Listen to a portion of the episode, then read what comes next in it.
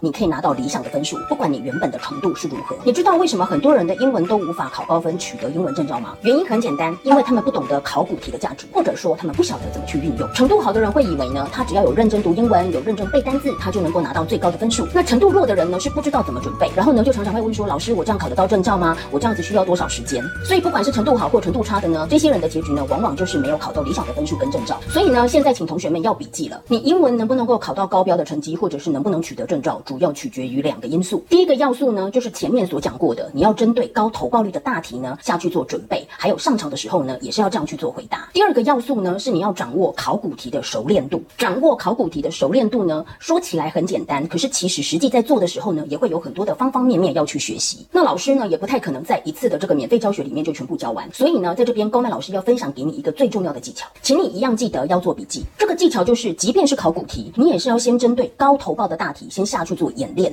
并且要先检。讨，请你特别要把“检讨”这两个字打上两只星星。你必须先针对考古题的高投报大题先演练，然后呢，把自己的答案先写好背好，这样子你才会拿到最高分。假设你要考学测，那么你就是要去演练学测的历届考古；假设你要考国考，那么你就是要去演练国考的历届考古题；假设你要考研究所，那么你就是要演练检讨研究所的历届考古题；假设你要考雅思托福，那么你就是要演练检讨雅思托福的 O G 考题；假设你要考英检，那么也会有英检的官方模。拟试题，所以即便你是很基础的同学，你也不用害怕你会考不过，因为只要你掌握刚刚老师说的这两个关键的要素，你有演练有检讨，基本上你都一定会过关。可是呢，很多人呢都会把这个考古题呢的题目演练完了，然后呢就认为自己已经读完了，而这样子做的同学呢，成绩大部分都不怎么样。然后呢，他们就会很困扰，就会很纳闷说，哎，为什么他们考古题也写了，单字也背了，可是就是没有办法考到高标的分数？原因很简单，因为他们没有去检讨错的题目，而且呢，他们把每一个大题呢都当成是同等的重要来做对待，没有特别针对分数高的大题呢下去抢分。那这样。子分数自然就不会是最高标，也往往会不如自己所预期，这是很正常的。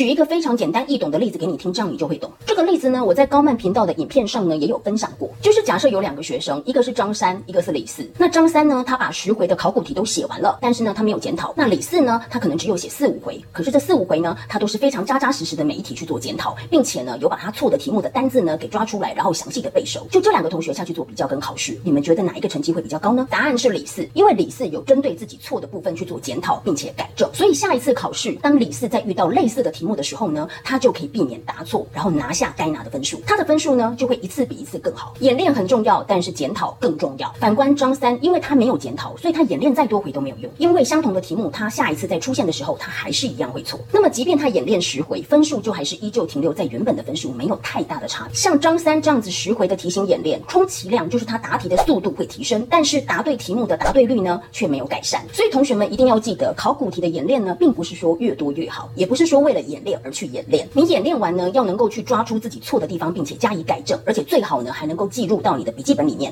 这样子呢，你的英文分数呢，才能够持续的成长还有突破。而且高曼老师呢，要跟你再三耳提面命的就是，你一定要记得要先从高投报、高配分的大题开始下去演练，还有检讨，这样你的活力呢，才会是集中在最能够取得高分的地方。自然呢，你也就能够拿到你想要的理想分数跟证照了。例如以学测来说，你就是要先演练完阅读作。作文跟词汇这三个大题的重要题型，先拿下百分之六六十的分数，先演练完这百分之六十的重要题型。作文呢，也是要先写在笔记本上面，你就会拥有自己的句型，会熟悉各种问答，而这样子你会得到的分数就会是最高。然后呢，最后你才是去演练跟检讨其他百分之四十的区块。所以如此一来，不管你原本的程度是多差，你都会得到你应得的最高的分数，因为你已经掌握了考古题的最高配分，而且一定要考的内容你也已经滚瓜烂熟。这也是为什么有一些人的英文能力其实没有很好，可是却依旧可以考到很。高分数的原因，那就是因为这些人他们懂得这个秘密，所以如果你是英文程度很好的同学，假设你不知道这个秘密的话，你就会成为这些人的手下败将。所以。